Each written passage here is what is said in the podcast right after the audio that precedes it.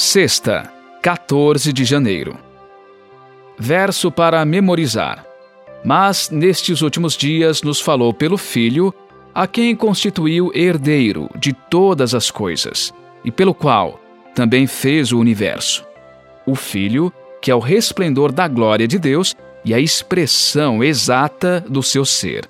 Hebreus 1, versos 2 e 3. Estudo adicional. A vinda de Jesus à Terra cumpriu várias funções.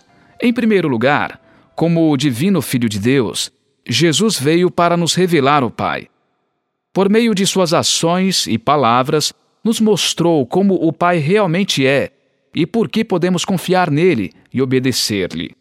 Jesus também veio como o filho prometido de Davi, Abraão e Adão, por meio de quem Deus prometeu que derrotaria o inimigo e governaria o mundo.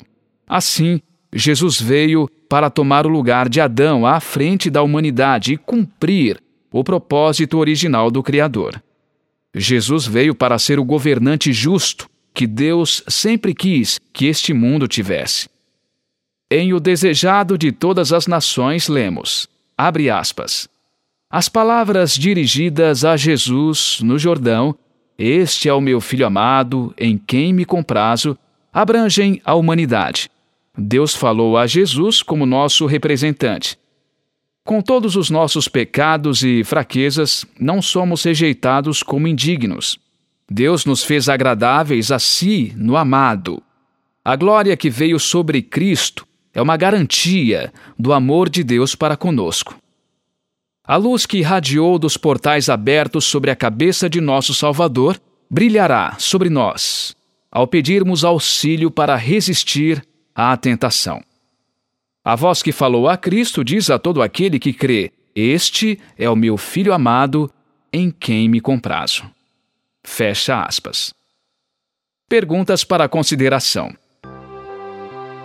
Compreender as palavras e ações de Jesus nos ajuda a entender melhor a Deus, o Pai.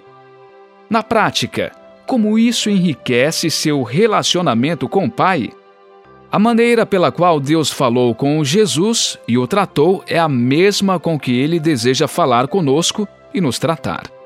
O que isso nos diz sobre como devemos tratar os outros?